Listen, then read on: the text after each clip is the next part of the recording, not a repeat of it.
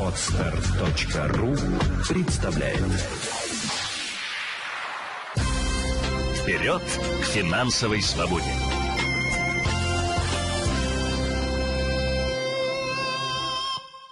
Здравствуйте, с вами Елена Феоктистова, это подкаст «Вперед к финансовой свободе». Я продолжаю сейчас серию выпусков, посвященных моему интернет-семинару «Первые шаги разумного инвестора», который состоится 12 февраля в 8 часов вечера по Москве. Если вы еще не зарегистрировались на него, то можете пройти регистрацию по ссылке в описании к этому подкасту или же на сайте fincult.ru. Инвестиции – это тренд последнего десятилетия. Люди разделились на несколько лагерей. Одни активно про них рассказывают, обучают, а другие даже завлекают куда-либо.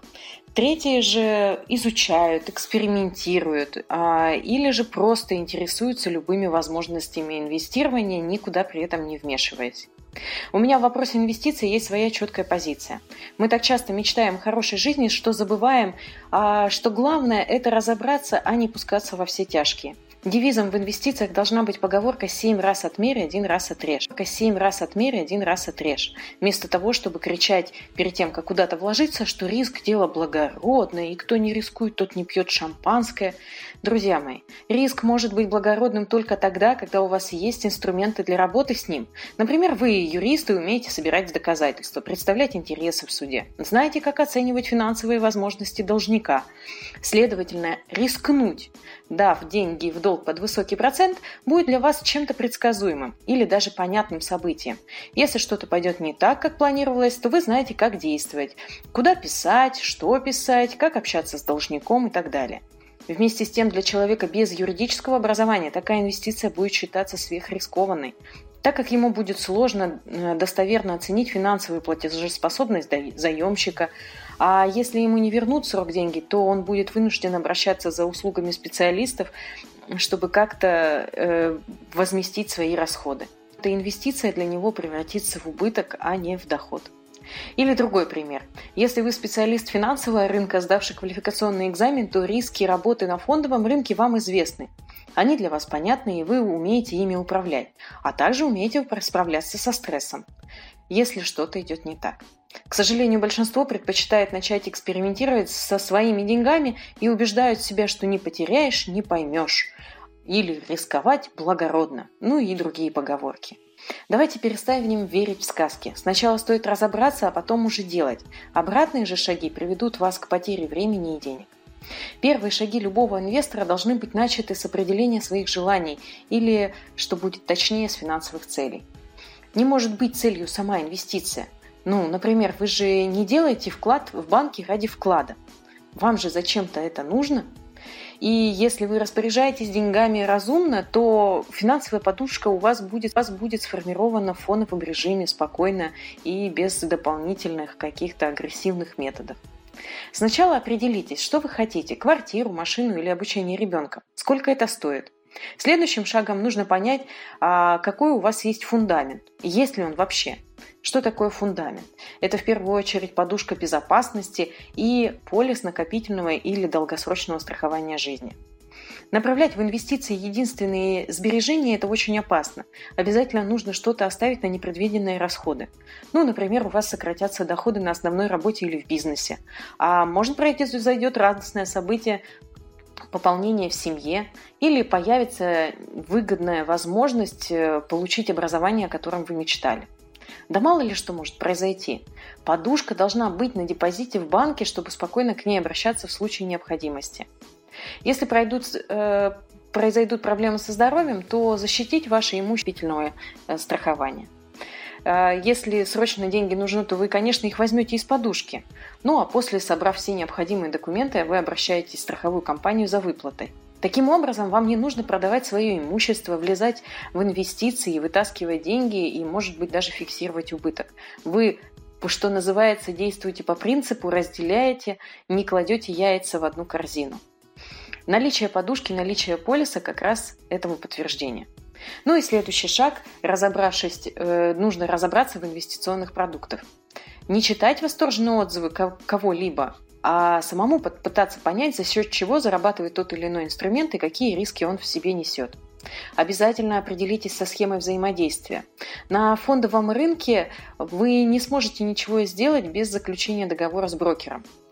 Если же вас кто-то убеждает в обратном, что дай денег, я тебе все куплю и все организую, то, скорее всего, вас э, не, вы... то, скорее всего, вас э, не выводят на фондовый рынок, или вам э, пытаются продать структурный продукт, или втягивают в какую-то мутную схему. А именно у самого вы брокера и открываете индивидуальный инвестиционный счет. Это такой счет, который предоставляет вам возможность получать налоговые льготы. Их две на выбор. Налоговый вычет или освобождение от уплаты налога э, на доходы с прибыли при продаже активов. Чтобы воспользоваться одной из этих льгот, вам нужно, чтобы сам индивидуальный инвестиционный счет был открыт не менее трех лет. С него нельзя выводить деньги частично, нужно только закрыть и вывести всю сумму.